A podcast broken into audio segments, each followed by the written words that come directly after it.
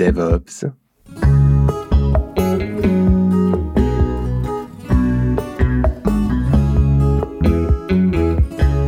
DevOps, le magazine et observatoire du DevOps.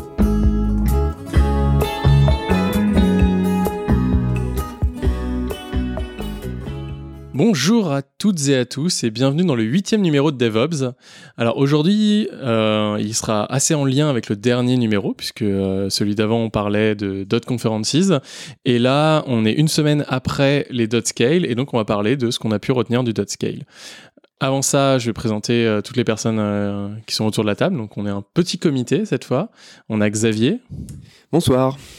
Est-ce que tu peux te présenter? Oui, je peux me représenter succinctement. Donc, je suis SRE chez euh, Le Bon Coin et je travaille essentiellement avec l'équipe Data Engineering. Très bien. Et à ma droite, on a Barthélémy. Bonsoir. Et vas-y. Alors, euh, moi, je suis SRE chez euh, Criteo. Ah, ça me revient. C'est qui était aujourd'hui. Hein, ah là là, ouais. Je suis en week-end. Voilà. Donc, euh, donc on va parler, euh, on a un programme euh, donc voilà orienté sur le dot scale en tout cas pour pour une partie.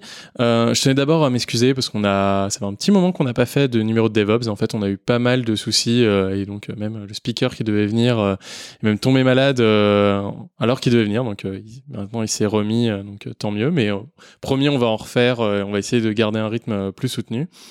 Donc, euh, on va peut-être commencer d'abord euh, par des petites news, parce qu'il y a eu quand même euh, quelques événements qui se sont passés ces dernières semaines. Promis, on parle pas de RGPD, parce que tout le monde a déjà parlé de RGPD et que je pense que tout le monde en a marre. Notre boîte mail est sursaturée, alors même que ça doit nous éviter des spams et des newsletters et des mailing lists quelconques. Mais il y a peut-être une news qui est très intéressante euh, dans notre secteur, enfin intéressante dans le sens où euh, ça change un peu les cartes, c'est euh, le rachat de GitHub par Microsoft qui a été annoncé donc lundi cette semaine. Et, et voilà, enfin donc pour la modique somme de 7,5 milliards de dollars. Voilà, de dollars. Enfin alors c'est en actions, faut pas oublier ça. C'est 7 milliards 7 milliards 5 de dollars en actions Microsoft. Et comme l'action Microsoft a pas mal augmenté, bah, c'est peut-être ça aussi qui leur permet de s'acheter euh, autant. Et d'ailleurs, justement, voilà, j'aimerais bien avoir euh, votre opinion là-dessus, enfin votre ressenti, parce qu'on a vu pas mal de gens euh, qui étaient pas très très. Bah, mon ressenti à moi, c'est que comme souvent, Microsoft a encore un petit peu de temps à autre une, une image négative. Merci Steve Ballmer et que donc euh, beaucoup de personnes ont un peu eu peur et se disent que va devenir GitHub, sachant que c'est un petit peu justement the place to be pour tous les codes open source et que euh, ça a participé euh, fondamentalement au développement du, bah, du DevOps et du web depuis ces dix dernières années. Par contre, ce qui est quand même cool, c'est que si on regarde un peu plus près, on sait quand même que Microsoft a aussi entamé un virage à 180 degrés dans sa manière d'approcher, de collaborer avec l'open source. Il y a même maintenant, euh, c'est euh, Microsoft euh, Love Linux, VS Code, Azure, enfin ils sont vraiment radicalement changés. Donc je suis plutôt serein. Oui, je, rejoins cette analyse. La levée de bouclier, elle n'est pas forcément justifiée. Elle fait rigoler sur Internet parce que, parce que ça lève des mèmes, ça lève voilà, des screenshots où on voit GitHub dans Windows XP qui sont toujours qui, font sourire un petit peu. Mais, mais dans l'ensemble, on voit que les derniers achats se sont plutôt bien passés. Ils achètent une communauté, ils achètent une image un peu à l'image, comme j'avais dit euh, en privé avec Guillaume, euh, un peu à l'image de ce qu'ils avaient fait avec Minecraft au niveau du Xbox Live. Moi, pour moi, euh, il n'y a rien de négatif. je pense que GitHub vont continuer à faire des bons produits, à faire des bonnes intégrations, et, et ils vont pas forcément perdre. Enfin, la communauté va pas perdre au change. Je pense qu'elle va pas perdre, elle va pas gagner, ça va continuer comme c'est. Il va y avoir une intégration plus fine, je pense, avec les outils Microsoft qui va être fait au niveau des produits d'entreprise. Mais, euh, mais c'est tout. Après, peut-être qu'il y a un master plan qu'on ne connaît pas de la part de Microsoft, mais je ne pense pas. Oui, enfin, sachant qu'en plus euh, l'intégration, euh, enfin, elle sera vraiment effective qu'en fin d'année. Faut pas oublier ça. Donc là, tout ce qui va se passer euh, ces prochains mois, clairement, Microsoft est, a pas la main dessus. On a, c'est vraiment encore les, les, les créateurs de GitHub qui sont dessus. Enfin, moi, je trouve que, enfin, personnellement, en tout cas, ça me gêne pas. Je sais que, enfin, j'ai été dans la communauté open source depuis vraiment très longtemps, et c'est vrai qu'au début, Microsoft, enfin, t'as rappelé Steve Ballmer, c'est vraiment ça. On a, il y avait une image dans l'open source vraiment très mauvaise de, du cancer Linux comme un cancer de de, de l'informatique. Et, euh, et non, là, on a un move qui est assez, intéressant. Et puis, c'est quelque chose qu'on avait déjà entamé pour ceux qui écoutent souvent, enfin aussi le dans ton cube. Et promis aussi, on fera de prochains numéros. Voilà, petit aparté. Et on a, vraiment Microsoft qui a investi énormément dans l'open source. T'as cité VS Code, Kubernetes. Enfin, vraiment, il y a un investissement qui est très très fort. Et Azure a un énorme, à, à, contribuer à, ce, à cette modification de la, pensée et de, en tout cas chez Microsoft. Euh. Et puis bon, ils ressortent le graphe un petit peu à, à volonté. C'est quand même le premier, euh, le premier contributeur en termes de ligne de code euh, et de contribution pure sur, sur GitHub, sur la plateforme GitHub Microsoft. Oui, c'est d'ailleurs le même tête, euh, peut-être un des trucs les plus euh, justes comme même, c'est quelqu'un qui a dit euh, le jour où, en fait, ils ont décidé de racheter GitHub, le jour où GitHub leur a envoyé la facture de tous les, de tous leurs repos. Et oui, c'est peut-être d'ailleurs le truc le plus vrai. quand ta facture est trop élevée, rachète, rachète ton partenaire, quoi. Surtout quand tu as les moyens de le faire. Mm. Mais ah, d'ailleurs, j'ai une petite question avec vous parce que euh, lors d'un précédent numéro, il y a fort fort longtemps, on, on se posait la question de est-ce que Docker était mort, vive Docker, et euh, on se demandait ce que ça allait en venir, surtout avec les départs de Petazoni et de le cofondateur Salomon.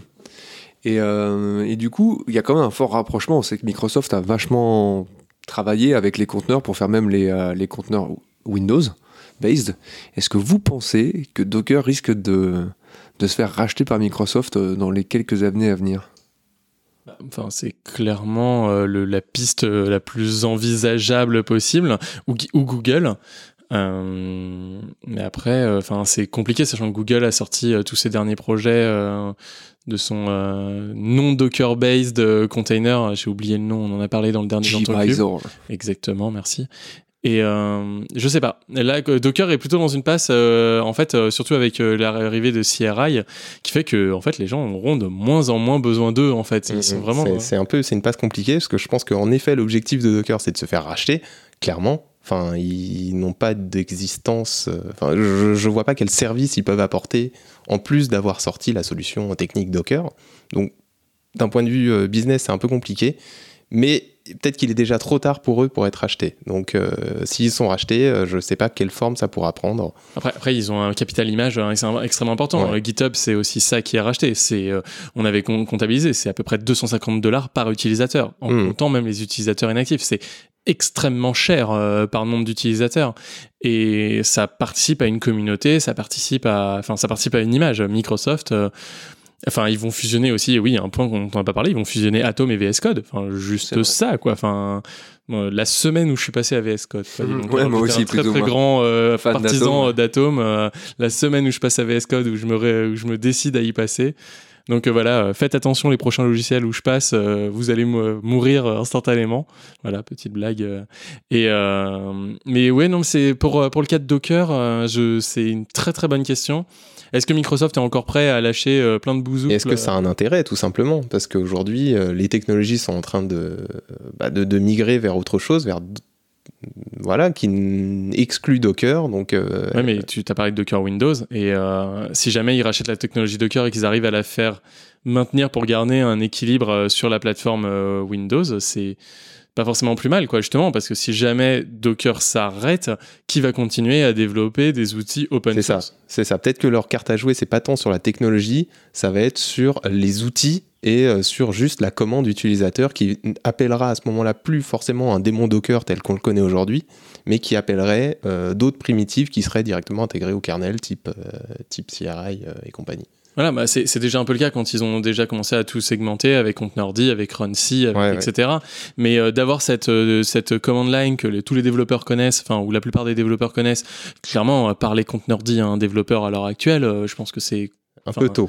C'est quasiment impossible. Euh, faire comprendre même Runc ou des choses comme ça, ça paraît très très compliqué. Par contre, la commande de cœur, elle est, elle est compréhensible. Et l'intégrer à VS Code facilement, avoir, enfin voilà, on pourrait très bien avoir quelque chose où on a VS Code qui est très bien intégré à GitHub, comme ils l'ont déjà annoncé. Ils vont intégrer GitHub de manière très poussée à VS Code, comme Atom l'est, mm. ouvrir des PR, euh, euh, commenter, faire de la review, des choses comme ça. Et, et en même temps, avoir, avoir peut-être à côté des parties plus dockerisées ah bah déjà, l'intégration dans VS Code, les plugins pour Docker Cube et compagnie, ils sont déjà vachement bien poussés. Hein. Oui, mais là justement, on pourrait avoir quelque chose de vraiment euh, tout intégré, avoir même quelque chose si jamais demain Azure euh, propose un peu à l'Amazon euh, dont on parlait en privé tout à l'heure, Fargate, c'est-à-dire du conteneur as a service, on pourrait très bien avoir quelque chose où en local sur ma machine, en 3-4 commandes dans mon IDE, j'ai un build automatique dans une plateforme, même plus besoin d'installer un Docker for je sais pas quoi, mais directement depuis ton IDE, tu aurais, à partir de ton code, enfin une intégration totale dans toute une boucle. Et en fait, il rajoute la partie CI un peu, même si Docker n'est pas une CI, mais il pourrait rajouter cette partie build qui leur manque dans toute leur, leur toute leur intégration Azure pour le moment. Hmm. Donc ça pourrait être un move intéressant. Après, tout le problème, c'est le prix, à mon avis. Enfin, parce que là, Docker a levé énormément d'argent aussi. Donc c'est voilà. Là, pour le coup, on n'est pas dans les, on n'est pas dans le secret des dieux. Je vous le dis tout de suite. Hein, pour vous qui nous écoutez, on n'a aucune information. Si jamais vous attendez là des, des, des on, fait que des suppositions là-dessus. D'ailleurs, si vous en avez, nous sommes preneurs. Voilà, en privé, vous nous le dites, et puis on achètera ou pas des actions. Euh, en fonction. voilà, en Délit, fonction. délit d'initié. Non, on sait pas. On n'est pas initié. Mais euh, ok, très bien. Et ben, on va passer à la suite parce qu'on n'avait pas beaucoup d'autres news. C'est vrai que la RGPD. euh, Peut-être. Alors, on va pas Ah. parler, moi, juste pas de la RGPD, mais là, la, la news est tombée aujourd'hui. On a un peu réagi dessus sans trop en parler. C'est quand même la CNIL qui inflige une, euh, une amende record Ouais, ouais. ouais, sur Optical Center, c'est ça Exact. Parce que il, pour défaut de protection des données euh, personnelles. quoi. Donc ça, c'est plutôt bien. C'est un peu dans le move euh, la protection des données. C'est pas les RGPD, mais euh, moi, je suis plutôt satisfait que bah, y a un organisme public qui, euh, qui- je veux pas dire qu'il fasse son boulot parce qu'en fait, euh, ils font leur boulot, ils font ce qu'ils peuvent avec les moyens qu'ils peuvent. Ils lèvent des alertes, ils font des analyses. Mais là, c'est plutôt visible, c'est public et euh, ça fait plaisir. quoi. Est-ce que tu peux rappeler un peu, euh, juste très vite, euh, ce qui s'est passé? Alors, qu'est-ce qui s'est passé? Je crois que, pour avoir lu l'article, euh, on- des clients avaient accès aux- donc, à leurs factures et en travaillant un petit peu l'URL, enfin un petit peu en changeant un nombre dans l'URL, on pouvait avoir accès à des factures qui n'étaient pas les siennes, sur lesquelles il y avait des données personnelles qui apparaissaient. Donc, c'est euh, oui euh, l'opticien euh, qui avait Optical fait la... Center, ouais, voilà. Non, même l'opticien qui avait fait la comment la, la- Voilà, il y avait la- toutes les données personnelles, l'adresse, numéro de téléphone, nom, prénom, et des fois même le numéro de sécurité sociale qui apparaissait sur ces factures-là. Donc, bah, le, la CNIL, en faisant son travail, a alerté, a dit, euh, leur a dit, écoutez, il va falloir fixer ça.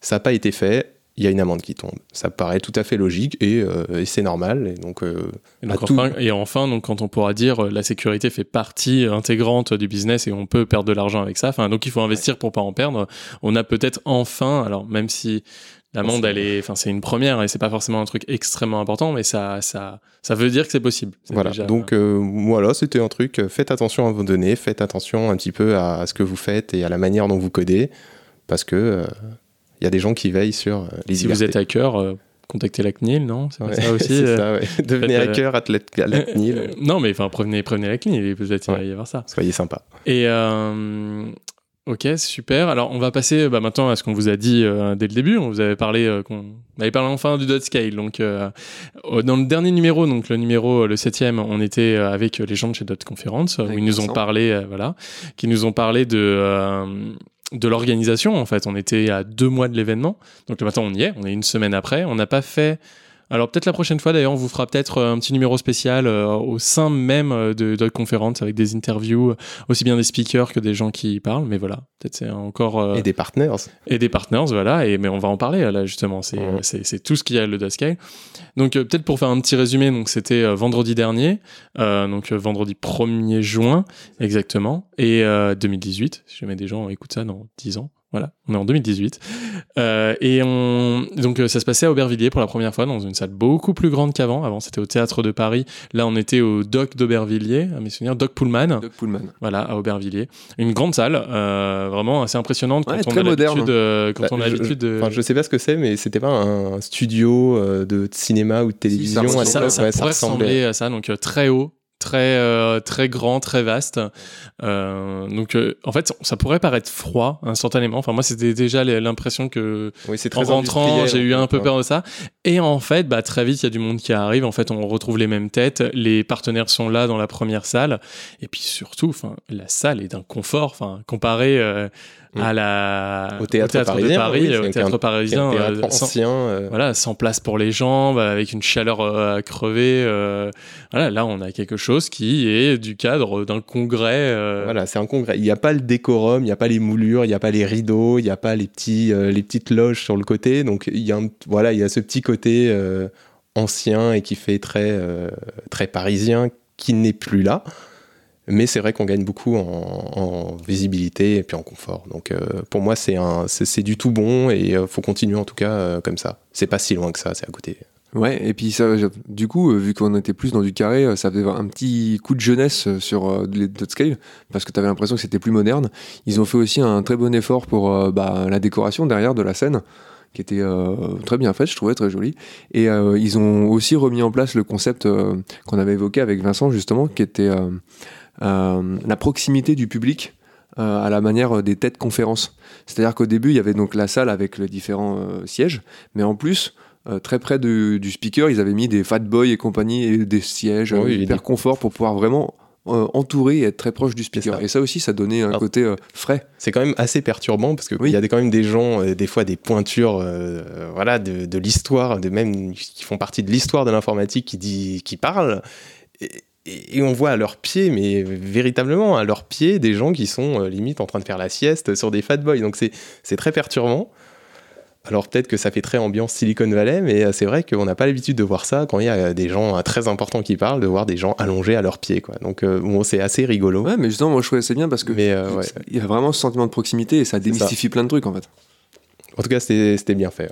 Je, suis entièrement d'accord avec ça. En plus, un point qui était qui n'existait pas, c'est qu'il y a aussi une retransmission vidéo en direct de la salle euh, en fait. Donc euh, quand il y avait des conférences, on pouvait être dans la salle, notamment quand on avait des discussions avec euh, les partenaires. C'est ça, dans le hall en fait. Voilà, dans le hall, on pouvait, on peut continuer de regarder la conférence sans sans, déranger, hein. sans déranger, voilà, sans déranger toute la salle si on veut discuter avec des gens, voilà, et sans non plus perdre de fil la, la conférence, voilà, et sans avoir de dérangement. C'est ça, j'ai trouvé très bon point pour discuter entre des amis, pour commenter en direct ou pour un petit peu, en effet, faire le tour des partners. Voilà, on va peut-être, on va peut-être euh, parler euh, peut-être de ce qu'on a vu et après on pourra faire euh, justement ça, ce qu'on l'a, comment on l'a ressenti dedans. Donc, bah, qui dit Dotscale dit bah, conférence sur la scalabilité, hein, si jamais les gens n'ont pas vu la référence dans Dotscale. donc des pas mal de gens qui sont venus, donc internationaux et, et français également. et le, le le but, c'est vraiment de, parler de d'un point de vue technique, mais pas que, vraiment sur même le, le, le management qui va y avoir derrière, ce qui doit être fait.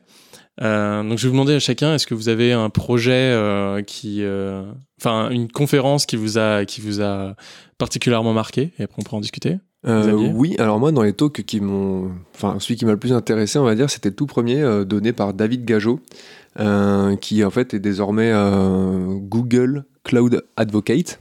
Euh, anciennement, il, avait, euh, il était en headquarters de Docker Paris et il était venu présenter euh, l'intégration qu'ils font avec le projet Istio, avec le routeur proxy Envoy en dessous et puis tout l'écosystème et l'intégration dans Cube. Et il a aussi présenté Scaffold, Google Scaffold.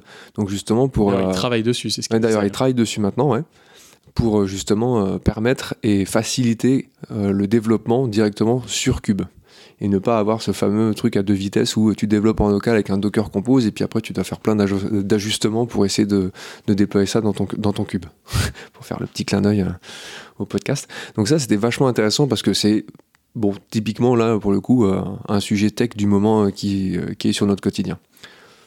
Et oui, enfin, qu'est-ce que as, enfin, ce qu'on peut commenter Istio, enfin, c'est Bah alors, Istio, Istio. Istio, Istio, bah moi, c'est vraiment euh, la modernité du cloud que tu peux avoir chez toi. Hein. C'est-à-dire euh, une, modularité, une API, euh, quelque chose qui est facilement accessible et en même temps qui ne met pas trop d'adhérence dans les projets, qui permet d'être autonome.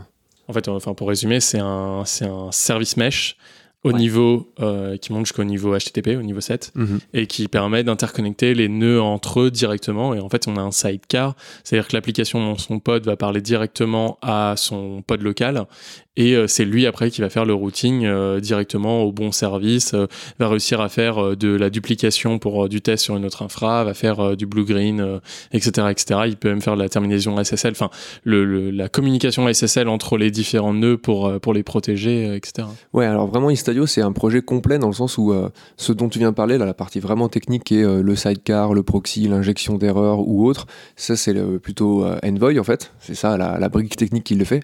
Et Istio en fait c'est le projet autour qui glue tout ça avec justement un ingress controller où tu justement à partir de là tu peux définir toutes les propriétés que- dont tu as besoin dans le manifeste cube et derrière qui va bien justement configurer le Istio partout. Et là, la flexibilité dont tu parlais, en effet, c'était euh, tu peux avoir un, ensemble de routeurs euh, total- totalement méchés et que tu as une application qui parle à localhost et, euh, et Banzai. Et euh, surtout, c'est que ça apporte. Donc tout ça, ce sont des features que tu n'es pas obligé d'activer, tu peux l'utiliser très simplement comme un petit proxy local pour abstraire l'infrastructure et les adresses de TDB. Mais en même temps, tu as aussi euh, plein, plein, plein de fonctionnalités pour pouvoir tester euh, la robustesse de ton appli euh, après. ouais. Donc ça, c'est plutôt bien. C'est une flexibilité impressionnante. D'ailleurs, c'est, enfin là, on, vous avez beaucoup abordé la technique, mais, euh, mais lui-même dans sa présentation a dit déjà un, il n'aimait pas le terme euh, service mesh, donc ce qui est plutôt, euh, ce qui est plutôt cocasse, et de deux, c'est pas les, enfin, il n'est pas du tout rentré dans la technique. Ce qu'il a mis en avant, c'est euh, le graphe de dépendance de ces applications, c'est l'observabilité de ces applications et c'est éventuellement même, où est-ce que tu disais, un petit peu euh, le, le- la capacité à débugger et à comprendre ce qui se passe dans, euh, dans, ces, euh, dans, dans les microservices. Oui, parce que clairement, Directement Ouais, de- voilà. C'est enfin, même pas ça, c'est en utilisant les outils, enfin pas Scaffold, mais pour le déploiement, mais euh, ces outils, euh, les outils associés à Istio, qui permettent, euh, par exemple, il montrait euh, de générer un graphe de dépendance, gra- enfin un vraiment un graphe, un PNG directement avec Les les, différents calls et les les ressources différents calls, ressources, le temps de, le temps de latence moyen, enfin ce genre de choses-là, qui sont disponibles simplement et qui sont aussi exportables vers des, Ah, vers des sondes. Sachant que oui, si, Et, on doit- euh, si on doit résumer vite fait leur, leur, euh, le, le talk, en fait, Ouais. ils présentaient un exemple de- d'application avec, euh, je sais plus, 4 ou 5 microservices euh, imbriqués. Et le but était de montrer comment on peut débugger à chacune des étapes euh, grâce, à, grâce à Istio et d'avoir donc ce graphe, savoir euh, quel est le microservice parle avec tel autre microservice et euh, lesquels sont mis en relation. D'où le graphe de dépendance dont tu parlais, Mhm. qui est clairement appliqué euh, dans, dans le cas des microservices. Et, euh, l'autre truc pour moi qui m'a vraiment tué, c'est le côté euh, professionnalisme et rigueur, c'était pouvoir dire euh, bon bah voilà, il y a une partie seulement du service qu'on va appliquer, où on va lancer ce genre de, de débugage. Le reste des clients ne voit absolument rien. Moi, il y a que moi en interne qui suis capable d'accéder à cette instance reconfigurée, mais à la volée. Que euh, grâce je- à des headers, euh, Exactement, notamment ouais. des headers HTTP. que euh, on peut redéployer une nouvelle version de l'application, mais que justement le routing, le routing euh, fait dans, via Istio permet de dire euh, moi je peux tester ma nouvelle version de l'appli- de l'application et puis très vite shifter le reste des utilisateurs et sans les perturber. Et ça c'était c'est dingue. Donc voilà, donc je pense de toute façon on en discutera dans un dans ton cube parce que j'ai plein de a- sujets là-dessus un peu, un peu pas mais j'ai plein d'avis assez mitigés, enfin assez contradictoires sur euh, Istio. Donc on en reparlera euh, de manière plus en détail dans un dans ton cube qui viendra euh, très prochainement. Mais voilà, donc euh, de toute façon toutes les prochaines, tous les, toutes les conférences vont être disponibles en ligne, en vidéo. Donc là on vous fait un petit patchwork de, de quelques conférences, mais vous pourrez aller les voir si jamais elles vous ont intéressé pour que bah, vous puissiez comprendre exactement de, quel, de, quoi on, de quoi on discute, voilà, si jamais ça Ouais, vous a donné envie. D'ailleurs hier ils ont annoncé que les photos étaient disponibles. Bon ça sert pas à grand chose, mais euh, juste pour voir En les l'ambiance. passant très vite, ça fait une vidéo. Ouais. non, mais vous pouvez voir, ouais, en effet, le- la scène et puis euh, Voilà. l'ambiance. Et vous pourrez voir, et pourrez voir euh, quand elles seront disponibles les, euh, les présentations. Ouais, ça Bart, venir toi, est-ce que tu avais une, euh, une Alors conférence moi, il y avait une Ouais, conférence euh, d'une euh, donc d'une personne, d'une femme dont j'ai complètement oublié le nom. Alors on me la pointe du doigt, qui s'appelle Preti Vadja. Euh, Peut-être que tu vas pouvoir dire son intitulé de poste, euh, mon cher Xavier. Oui elle est data scientist euh, à Viacom. Voilà. Une société qui est dans les, euh, dans les communications. Oui. Voilà, c'est mais Ok. Donc, euh, ce qu'elle a fait, c'est qu'elle a présenté, euh, en gros, un panel. En tout cas, elle a refait un petit euh, topo sur euh, la consistency des, euh, des bases de données et des, com- enfin, de la complexité, de comment ça marchait, comment on pouvait la choisir. Donc, euh, et notamment, c'était pas ça Si, Si, si, si, si, euh, je te vois regarder un peu de travers.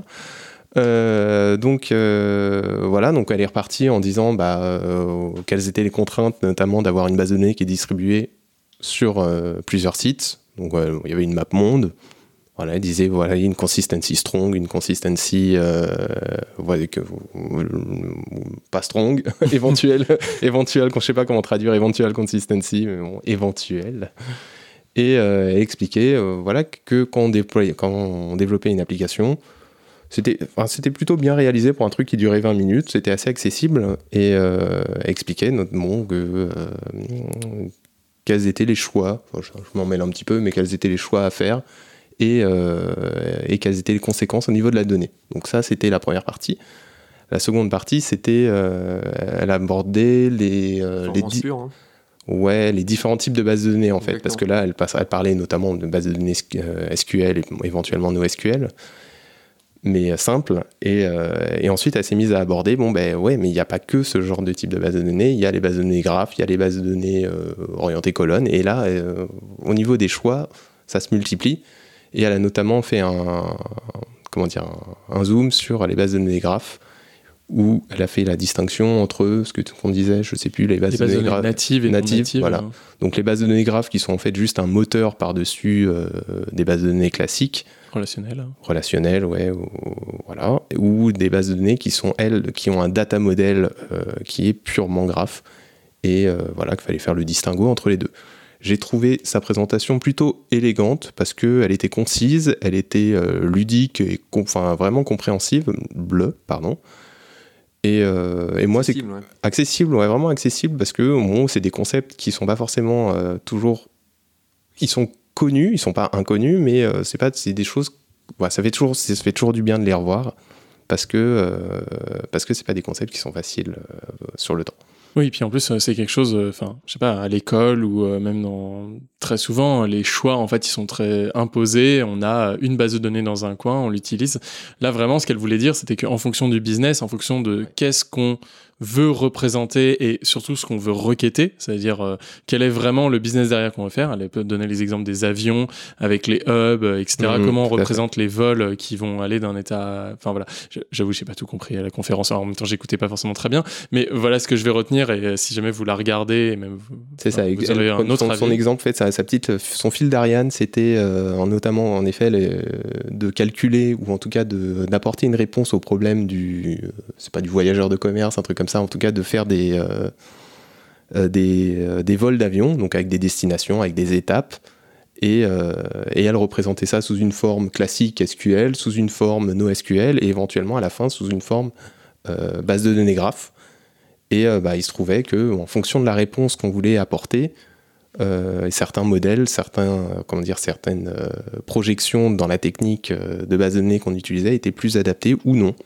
Voilà, donc c'était vraiment Voilà. clair à regarder. Et c'est- et- et c'est très bien, enfin, de se poser la question. En fait, Voilà. Euh, je pense que c'est quelque chose. euh, Regardez-là, si, euh, si, si, voilà, si vous vous lancez dans un projet, si jamais vous avez quelque chose à faire, c'est bien de peut-être avoir un petit pas en arrière et de regarder qu'est-ce qui serait peut-être C'est le ça, plus c'est avoir cette gymnastique. Voilà, c'est le travail de gymnastique qui est intéressant. C'est posez-vous la question, euh, même pour votre application simple, qui euh, des fois va utiliser, je sais pas, un MongoDB ou euh, une base de données euh, SQL classique, un MariaDB. Posez-vous la question, est-ce que euh, bah, si je refactor, est-ce que je réutiliserai cette brique-là ou maintenant que je sais comment tourne mon application, est-ce qu'un autre euh, modèle serait pas plus adapté? Ouais, J'ai trouvé Moi, ça ce que je retiens, c'est vraiment ça, c'est que très souvent, finalement, euh, dans notre milieu professionnel, on fait face à, euh, ouais, il faut, euh, il faut, comment dire, rationaliser ce qu'on fait ou investir sur les compétences qu'on a, sur comment on maintient telle base, telle base, telle base, Mhm. et du coup, on se retrouve très souvent à avoir des contraintes techniques euh, qu'on peut euh, payer par la suite par rapport au développement de l'application. Alors que moi, ce que je retiens, c'est que elle, justement, elle, euh, pour une personne qui s'y connaissait justement vraiment bien, je pourrais, on peut vraiment lui donner le statut d'expert, elle militait quand même pour dire attention, prenez le temps de regarder votre projet et de prendre la technologie adéquate. Et parce que c'est très facile de faire du popo en voulant faire quelque chose à une techno qui est pas du tout pondu pour. Je ne citerai pas d'exemple, mais j'en ai fait plein où, où, euh, des gens qui veulent stocker des images euh, dans une base orientée documents, mauvaise idée. C'est Voilà. voilà. C'est- c'est c'est vrai, voilà. Elle était, était vraiment bien pour ça. Regardez-la, euh, encore une fois, si jamais c'est un sujet qui vous intéresse. Alors, euh, personnellement, j'avais euh, plutôt... Enfin, je voulais parler d'un autre... d'un autre euh, sujet qui était en fait euh, les, les, les distributions.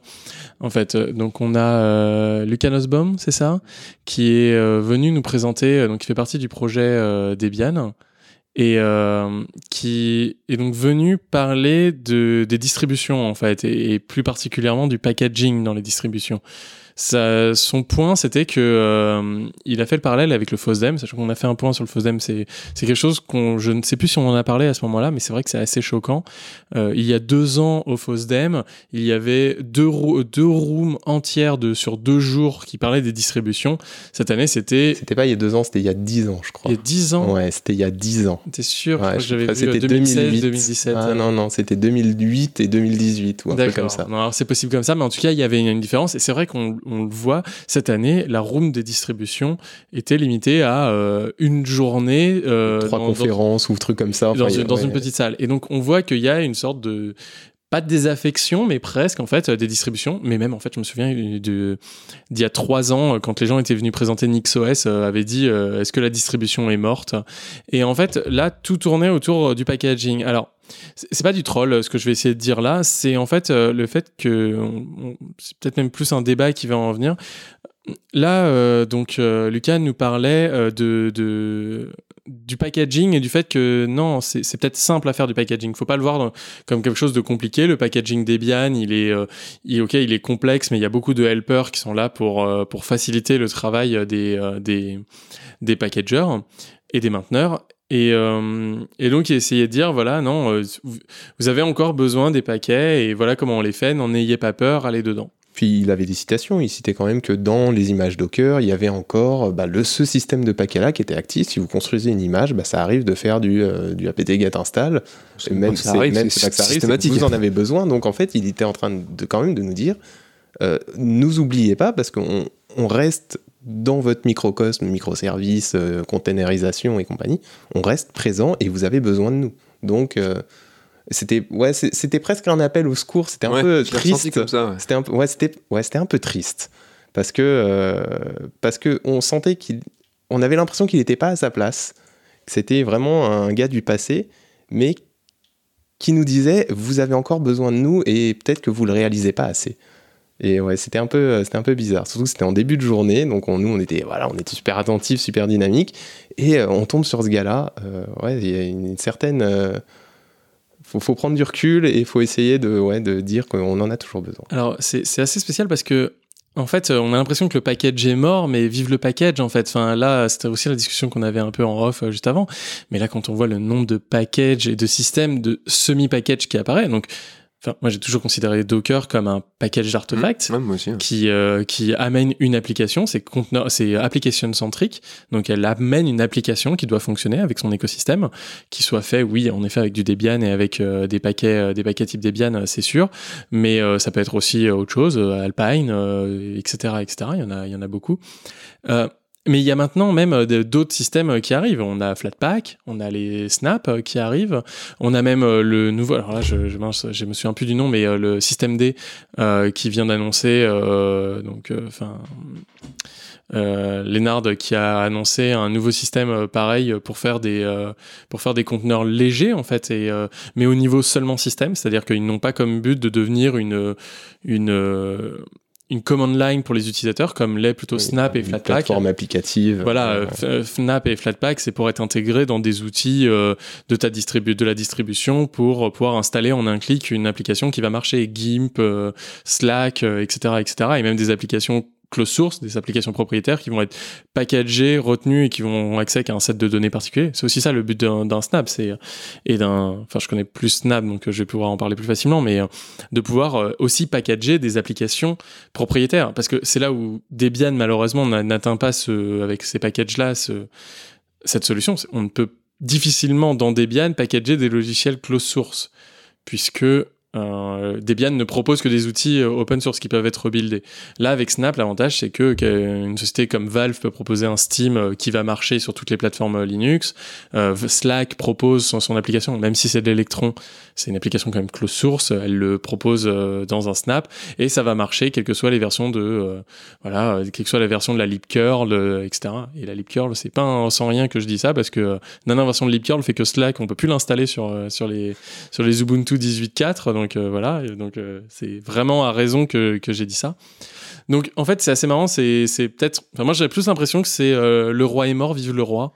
Euh, Il n'y avait pas ce, ce triomphalisme. voilà, malheureusement, malheureusement c'était ça, et c'est pour ça que moi je vais plutôt le dire, euh, je vais plutôt l'amener comme ça. C'est oui, peut-être les paquets tels qu'on l'avait l'habitude avec des frozen, et on, on a souvent parlé de ces frozen de, de code, euh, euh, enfin des paquets, euh, est peut-être mort, et, et je pense tant mieux. Ah oui. Arrivent maintenant des, des, des nouvelles formes de packaging euh, qui commencent à apparaître. Voilà, ce système euh, dans Système D pour euh, pouvoir euh, euh, proposer des applications euh, dé- démons facilement à runner, Snap pour les, pour les applications end-user, et Debian et les paquets Debian qui restent encore tout à fait valides pour, pour plein de choses en fait. Mais est-ce qu'on a besoin de packager en Debian toutes les applications NPM de la Terre? Bah, Par contre, il le présentait plutôt comme ça. hein. Il disait, si vous voulez, vous pouvez rejoindre la team euh, Debian Ruby qui euh, va rappeler Ruby Gems et qui permet de les, in- les Mhm. intégrer au système. Ouais. C'était quand même... Enfin, je, c'était son je vais but, dans, je je vais dans ton sens en mode, euh, oui, en effet, finalement, c'est bien. Les, systèmes de package sont pas morts. Ils évoluent et euh, dans le bon sens. Enfin, en tout cas, comme tu l'as présenté, c'est vraiment cool. Euh, par contre, la présentation euh, de Lucas, elle était clairement orientée en mode, euh, venez, euh, Debian, on a encore gravement besoin de vous. Et, euh, et, mais, mais, the old way. Mais je pense que là, on aura une transition petit à petit avec les distributions qui vont s'occuper des paquets de base core. Ouais, va pas re- niveau. voilà, euh, on va pas compiler GCC à chaque fois qu'on a besoin de faire un conteneur euh, ou un snap, c'est assez. Ouais, mais tu vois, justement, vu que ça va être très orienté conteneur, moi je vois très bien, enfin, j'imagine sans mal le fait que ce soit Alpine qui décolle, parce qu'elle est complètement prévue pour, donc c'est encore un système de package comme euh, traditionnel, hein, comme Debian et compagnie, mais qui est complètement focus pour faire des trucs légers et pour être justement utilisé dans les conteneurs. Et à côté de ça, il y a d'autres distribs avec euh, le format RPM et Deb et compagnie. euh, là, par contre, c'est peut-être voué à diminuer. Face à Snapd et, et, à d'autres. jamais à disparaître. Je pense que dans, c'est- dans ce, à diminuer dans le cadre de cette utilisation-là, Ouais, parce que euh, il y a quand même beaucoup encore d'industries euh, Oui, classiques qui tournent sur du CentOS, sur du ça ne disparaîtra Ouais, jamais. Et puis- dit diminuer. Ouais, et puis il y a des gens qui font euh, du NixOS aussi et qui arrivent à faire leur arbre de dépendance facilement pour, di- pour distribuer leur application, etc.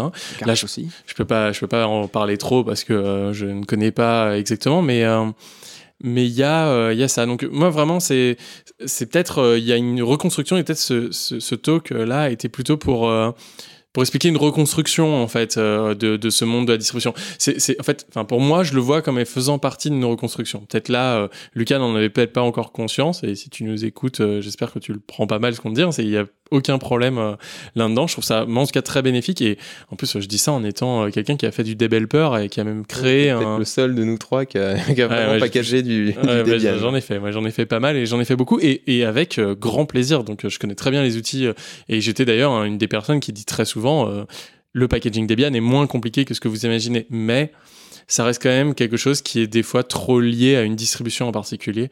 Un point aussi qu'on n'a pas vu et euh, là je je vais dans le futur euh, parce qu'on est quand même dans un DevOps, on, parle quand même euh, peut-être du futur. Je rêverais d'atteindre un système où en fonction de l'usage de mes locales de mes de ma machine, je puisse recompiler avec les options de compilation adéquates pour ma machine pour bah, faire attention euh, au compilateur. Est-ce que euh, est-ce que GCC est vraiment euh, le mieux dans ce cas-là ou est-ce que je peux aller sur du LLVM Quelles sont les options de compilation que je peux faire, etc. Et j'aimerais voir demain un système de packaging. Alors ça pourrait être Debian puisqu'on a les deb sources, potentiellement ça serait possible ou un autre système, enfin, ou en fonction de l'usage, quand je vais récupérer un snap, voilà, en imaginant que je vais récupérer une application, et ben quand je sais que mon business tourne autour de cette application-là et que je vais en avoir une dépendance très très forte, et ben à la volée, je vais la recompiler pour mes machines, pour mon processeur très particulier et euh, pour avoir les meilleures options de compilation. Pour un, exemple, si jamais euh, je commence à faire du traitement d'image ou du euh, traitement vidéo et que j'ai besoin d'un FFmpeg, et ben peut-être le recompiler avec les options natives processeur pour avoir profité de toutes les optimisations, et ben ça peut être quelque chose de vraiment très bénéfique. Et demain, je pense qu'on va commencer à avoir ces avec plusieurs niveaux, des conteneurs plus ou moins précis. euh, plus ou moins adaptés, euh, et on le voit déjà à l'heure actuelle, une application euh, dans un, un conteneur peut être pour ARM64, peut être pour euh, plein de choses, et, euh, et voilà. Après, tu romps le- l'espèce de, de convention d'universalité du, du conteneur. Ben, en Il fait- est adapté à un hardware euh, plutôt qu'à un Et autre. justement, en fait, c'est faux. Je pense vraiment que le conteneur n'est pas universel. Déjà, la plupart des conteneurs, en fait, c'est AMD 64 Linux, mais tu- il y a de l'ARM 64. Enfin, et il y a des, des, des serveurs en production, euh, Scaleway en propose, qui sont en ARM 64. Donc, justement, c'est peut-être ça, en fait. Demain, on aura plus une, une, une hétérogénéité. Euh, on le voit, de toute façon, avec, avec Spectre, Meldon, etc. C'est peut-être que ces architectures ultra monolithes euh, qui faisaient qu'une chose euh, et on, tout le monde pensait que ça marchait et que ça marcherait toujours comme ça, peut-être que demain, on aura des choses un peu plus différentes Mhm. et avec des conteneurs plus adaptés et donc un packaging qui s'adapte à ça. Voilà. Moi, j'imagine même ça comme ça demain euh, et, euh, et voilà. Potentiellement, on pourrait avoir euh, des choses du genre. Voilà, un peu pour ouvrir. Bon, voilà. Donc là, on vous a parlé un peu donc euh, de trois présentations euh, qui nous ont un peu tapé, euh, dans l'œil, mais sachant que fait, on n'a pas passé tout notre temps en conférence en fait à, écouter, à écouter les talks. C'est que le Dotcale, c'est aussi donc toute la partie partenaire en fait, et la partie des partenaires prend bah, la moitié de la place en fait, hein, parce qu'on a la, moitié qui est dédiée aux partenaires, à, au repas, au networking, l'autre partie aux conférences. Et euh, donc, est-ce qu'on peut citer quelques partenaires qui étaient présents, euh, même pas pour faire faire la pub, mais ceux qu'on a vus. Tu leur fais de la pub indirectement. Bah, il y avait Scaleway, il y avait Datadog, il y avait Criteo, c'était parmi les, partenaires euh, principaux. hein. Euh, bien sponsorisé, ils nous ont même offert des glaces. C'est trop cool. Ils avaient exporté leur bureau, d'après ce qu'ils disaient, ils avaient ramené euh, les, les bornes, euh, Ouais, c'est les ça. bornes En d'arcade. fait, ils sont euh, je pense qu'ils sont juste à côté. et Ils ont déplacé, euh, en effet, leur borne d'arcade, leur baby-foot. euh, euh, ils avaient plein de trucs Il y avait même des tables de ping-pong en carton, je trouvais ça génial. réitérés et recyclables. Voilà, il y avait aussi Achat Proxy qui était présent, Ouais, il y avait WeScale. Il y avait plateforme message, je crois. ou- Plateforme message, exactement. Ouais, qui essayait de faire gagner euh, un- une Saturn 5 en Lego. Et il fallait, euh, on a été très très mauvais. Il fallait essayer de viser une cible Ouais. avec euh, un lanceur en mousse. euh, bon, C'est ça, a il y été avait un truc pneumatique à main où il fallait envoyer des fusées sur la Lune et on a, on a vraiment loupé. Et on a, on a perdu la Saturn 5 en Lego, mais c'est un rêve cette Saturn 5 en Lego. Il y avait aussi euh, Aircall, parmi les autres boîtes. Il y avait TEDS.tv Et qui, était- qui était très sympa. D'accord. Oui, et euh, Alors on m'a dit que ça se dit TIDS. TEDS. Moi, moi, je dis TEDS Moi, je dis comme TEDS, ça. mais Comme on dit. TEDS, bah, les auditeurs, ils comprendront que c'était euh, ADS. Voilà, TEDS. exactement. Qui font de la pub euh, vidéo sur mobile. Ah, moi, c'est de la pub. hein. voilà. Ouais, mais c'est de la pub. Critéo, euh, Ça, je suis Critéo, je les aime bien. C'est le corporatisme euh, total là euh, qu'on a, dont on a. mais, euh, mais voilà, donc, euh, enfin, moi je trouve ça très très intéressant. En tout cas, on a pu parler euh, énormément à la communauté. On voit très vite que c'est aussi un très petit monde, mais vraiment très très très très on très retrouve très des têtes de- d'anciennes entre boîtes qui sont dans des nouvelles boîtes, que- qui sont aussi partenaires. C'est assez rigolo. hein. Donc voilà, donc enfin n'hésitez pas à y aller, enfin n'hésitez pas à, à parler aussi aux gens. Enfin c'est pour ça que en fait à la fin on a plus parlé de temps à aller voir les partenaires et euh, c'est pour ça qu'on a passé pas mal de temps devant cet écran en fait à regarder les conférences, à pouvoir les commenter. Alors c'est vrai que nous, je sais pas si on est vraiment le meilleur public pour pour ce type de conférence, qu'on n'a pas arrêté de discuter en fait. On doit être les chieurs euh, de service euh, quand on est dans une conférence, mais là au moins c'était bien, on était en dehors de, du de l'espace avec euh, les, euh, les canapés, etc. Donc c'est vrai qu'on regardait la conférence sur un écran, mais on pouvait la commenter en direct entre nous pour pouvoir, euh, bah voilà, en dire, en dire ce qu'on en pensait, euh, ce qu'on n'avait pas compris. Et je trouve ça aussi très intéressant en fait. C'est bizarre, on a vécu en fait un peu la, la- deux façons, parce que le matin on était dans la conférence, enfin dans les dans les Dans fauteuils, l'auditorium. hein. dans l'auditorium, et après on l'a passé l'après-midi devant l'écran. On a vécu deux choses complètement différentes en fait. Je Ouais, ça très intéressant, deux manières de, de vivre de vivre la conférence. Donc euh, je je sais pas ce que vous en pouvez en dire. euh, Ah, si, si, si, c'est très bien. Moi, par contre, ce que je voulais ajouter euh, sur ça, c'est que pour ceux qui n'ont pas euh, eu la chance d'écouter le, le précédent numéro de DevOps, c'est que Dot Scale et les Dot conférences en général, c'est un format encore très particulier qui dénote des, des autres conférences auxquelles on peut avoir l'habitude de participer, dans le sens où il n'y a qu'une seule track. Il n'y a qu'une seule track et donc il n'y a qu'une dizaine de, de, talks. C'est, euh, alors il y en a certains qui peuvent dire que c'est très limité, mais d'un autre côté, ce qui est super cool, c'est que, encore une fois, on l'a dit, les, les talks sont pas forcément. Ils peuvent être d'une très grande technicité, en même temps pas trop orientés sur certains produits. Il y a pas mal de choses qui sont de l'ordre justement de la culture G, comme pouvait le dire justement Barthélémy, avec euh, les approches et les, présentations des différentes bases de données. Il y avait aussi euh, des gens comme Marc Shapiro, qui est quand même l'inventeur euh, du concept du proxy. Je, voulais en parler parce que euh, voilà, c'était. Mais je, gardais ça à la fin. Moi, je trouve ça vraiment excellent et essentiel d'écouter ce genre de personnes. Alors, je pourrais pas parler de sa présentation parce que je sais que je l'ai bien apprécié, mais j'ai pas retenu grand chose. Tu- On la reverra. On la reverra, Là, là, on refait, on refait ce, ce, ce podcast une semaine après et sans avoir pu voir les vidéos. Surtout, euh, on n'a pas pris de notes. Enfin, moi, pour ma part, j'ai pas pris de notes. bah, Bon, la Oui, mais vidéo sera disponible. Justement, Et parce voilà. que tu vois, ce genre de talk, c'est typiquement le genre de truc où tu vas pas ressortir du talk en te disant Ah super, j'ai un truc à tester, à mettre en ça, application ouais. concrète dans ton, dans ton quotidien, à ton boulot.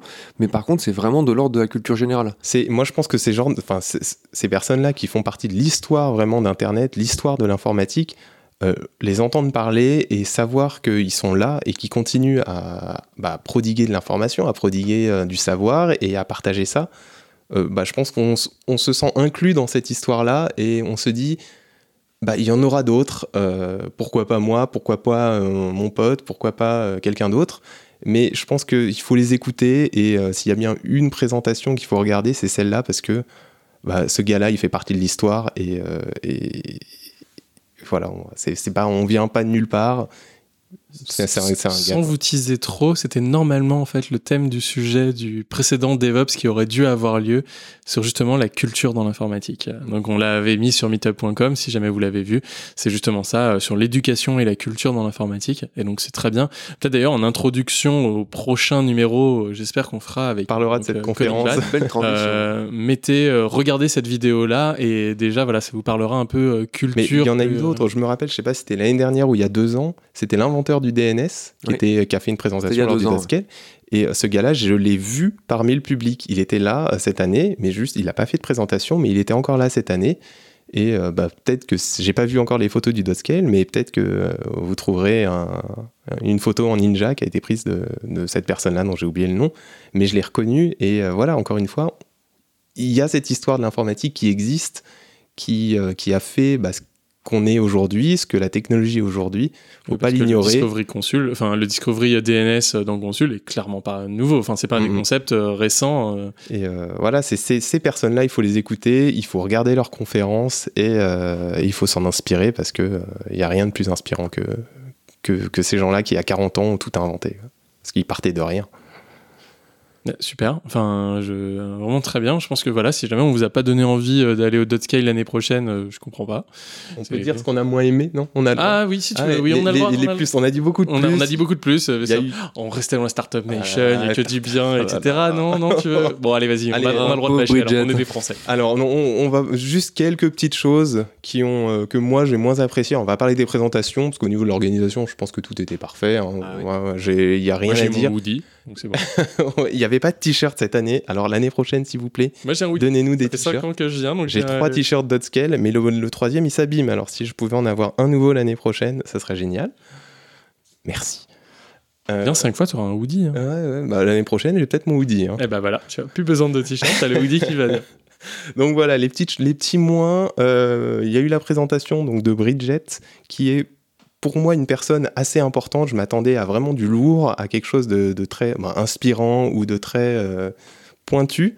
Et il se trouve qu'elle a fait une présentation un peu euh, bateau, j'ai envie de dire, sur euh, la, communication, sur le DevOps qui n'est pas de la magie, sur le fait qu'il faut se parler entre nous, il faut garder du lien et c'est pas parce qu'on met des personnes ensemble que ça va marcher.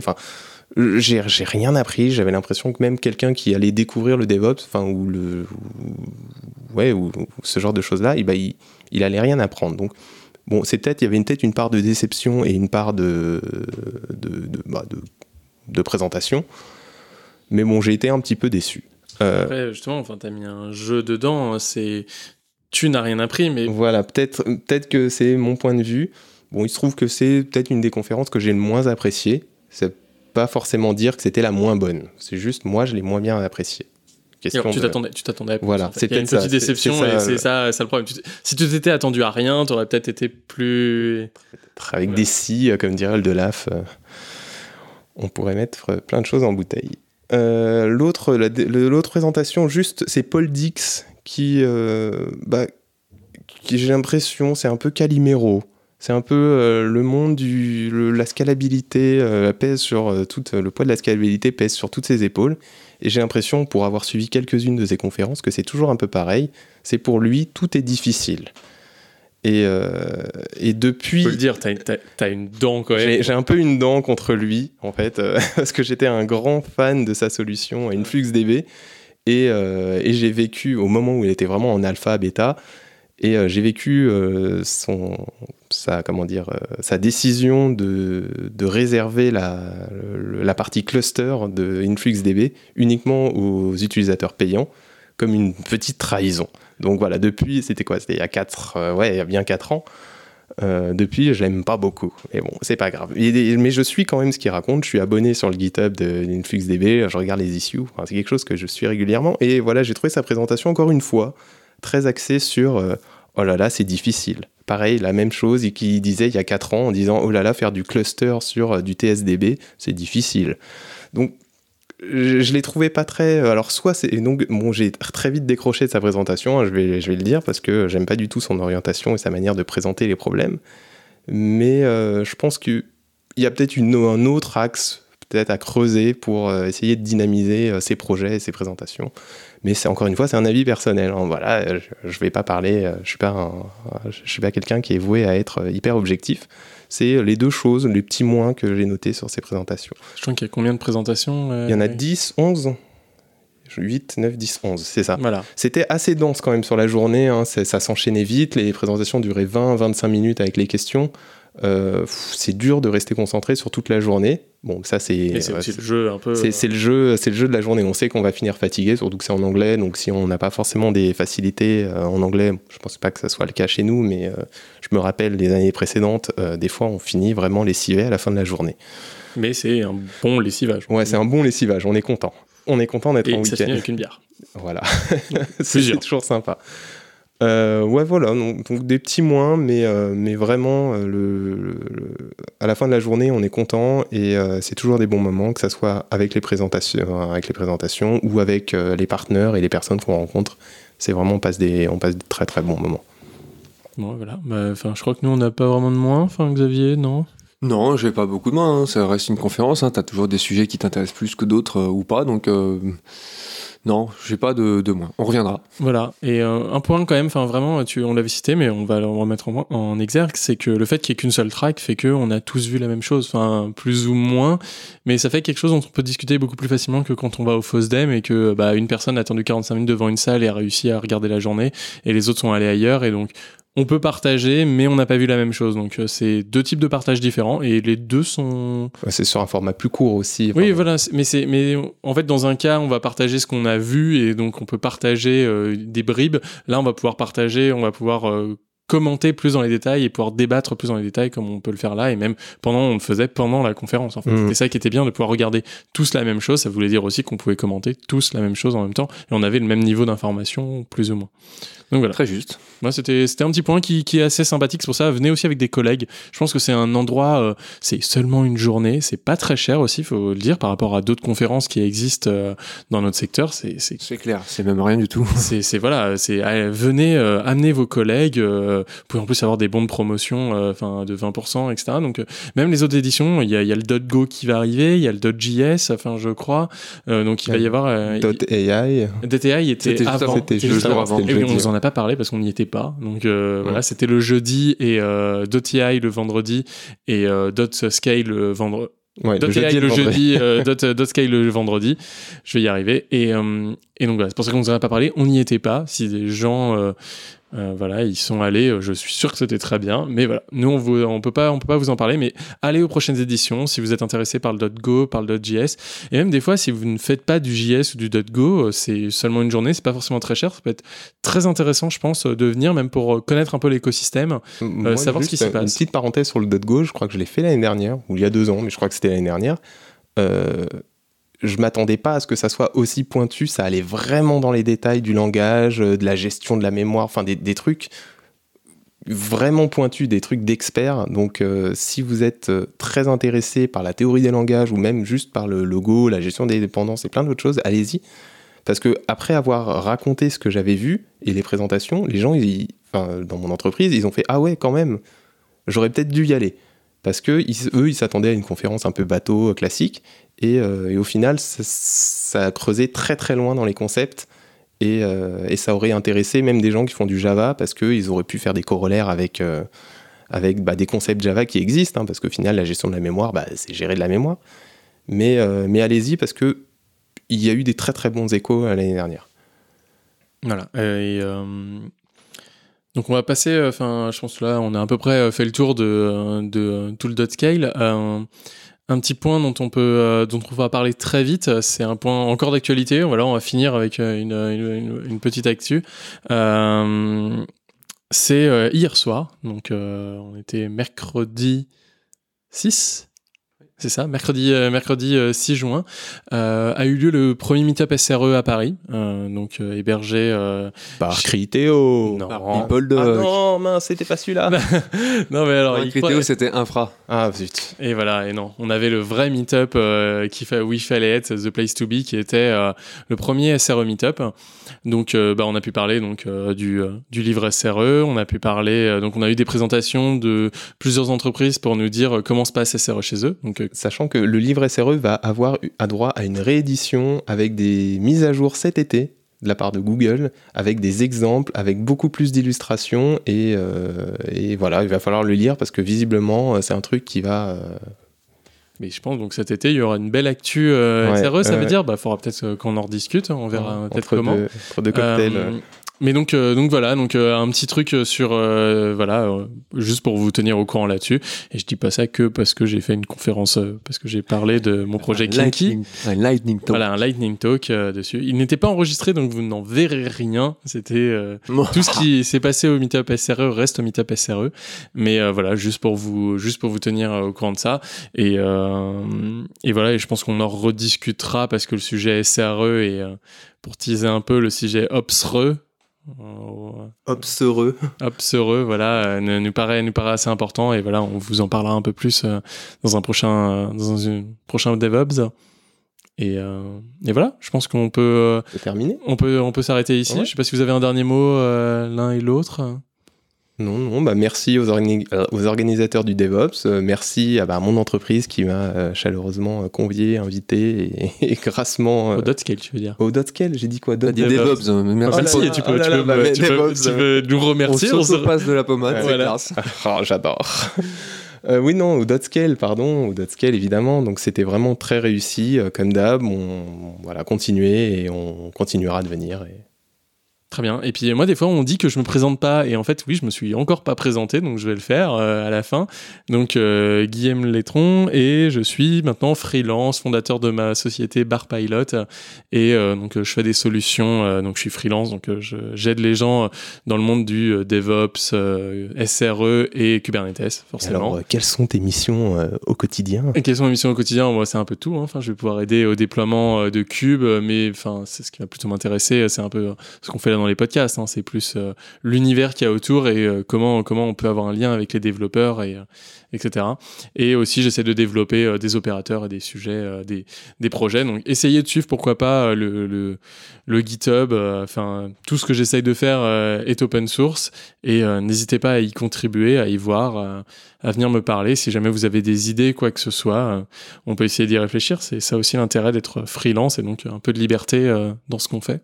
Et si vous êtes freelance également et que vous avez envie de, de venir participer à une aventure ensemble sur des sujets euh, comme ça, bah, ça peut être très intéressant.